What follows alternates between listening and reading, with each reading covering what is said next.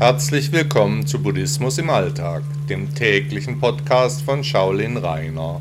Schön, dass ihr wieder hier seid. Insektensterben. Wenn ich mich so an meine Jugend erinnere, dann gab es früher deutlich mehr Insekten. Mehr Bienen, mehr Stechmücken, mehr Käfer, von allem gab es mehr. Ein achtsamer Umgang mit allen Lebewesen erfordert, auch Insekten für vollwertige Lebewesen zu nehmen, sie, wenn es geht, auch zu schützen.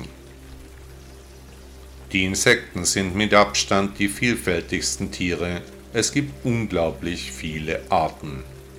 Manche sind schön und nützlich, andere aggressiv und lästig, Jedenfalls sind die kleinen Tierchen unglaublich wichtig für das gesamte Ökosystem. Sie fressen Aas und organische Substanzen, sie pflügen den Boden, sie sind das Futter für die Vögel, sie stehen fast am Anfang der Nahrungskette. Wenn es den Insekten nicht gut geht, dann geht es allen Tieren nicht gut. Das Insektensterben schreitet voran, die Auswirkungen für uns Menschen sind überall zu spüren. Die kleinen Krabbler sind eben extrem wichtig für uns Menschen.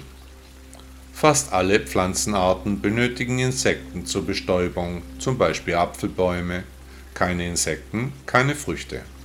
Die Ökosysteme werden zusammenbrechen. Doch noch immer weiß der Hauptteil der Bevölkerung wenig bis nichts über das Insektensterben. In den letzten 30 Jahren ist die sogenannte Biomasse der fliegenden Insekten um ca. 80% zurückgegangen. Das sind mehr wie alarmierende Zahlen. Wir produzieren uns die nächste Katastrophe und keinen interessiert es. In unseren lieblosen Betonburgen der Städte gibt es kaum noch Platz für Insekten. Die Monokulturen auf den Feldern zerstören die natürliche Lebensgrundlage der Tiere. Wir Menschen gehen ohne Verstand an das Thema. Was wir machen müssen ist, den Tieren ein Umfeld zu bieten, bewusst Unterschlupf und Nistplätze zu schaffen, das Laub nicht ordentlich wegzuschaffen, eine Steinskulptur für sie bauen, so wie wir ja auch für Vögel ein Vogelhaus aufhängen, so eben auch für die Insekten denken. Wichtig ist auch, dass wir uns regional und mit Lebensmitteln ernähren, die ohne den Einsatz von synthetischen Pestiziden und Düngern produziert wurden, am besten vom Bauern vor Ort, von einem Teil dieser Gemeinschaft, nicht aus einer gesichtslosen Fabrik. So wird durch die meisten Biobauern gewährleistet, dass auch für Insekten genug Platz vorhanden ist. Ebenfalls wichtig ist, sich saisonal zu ernähren. Was bietet Mutter Natur in meiner Region gerade jetzt? Ohne Import aus Israel, Marokko oder vom anderen Ende der Welt. Und wie verhalten Sie sich, wenn in Ihrer Wohnung eine Fliege auf dem Apfelkuchen sitzt? Wollen Sie diese erschlagen oder nehmen Sie sich die Zeit, das Biest nach draußen zu bringen? Wie verhalten Sie sich gegenüber den Lebewesen, die vom Lehrer aller Lehrer als schützenswert beschrieben wurden? Leben Sie hauptsächlich vegetarisch schützen Sie die Tiere.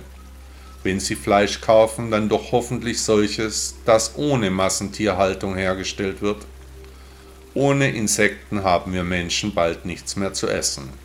Und wie immer gilt, der Weg ist das Ziel. Buddha sagte einmal, das Leben eingehend betrachtend, ist es möglich, alles, was ist, klar zu sehen. Von nichts versklavt ist es möglich, von allen Begierden abzulassen. Das Ergebnis ist ein Leben voller Freude und Frieden. Das heißt, wirklich alleine zu leben. Herzlichen Dank, dass Sie Buddhismus im Alltag gehört haben. Bis morgen.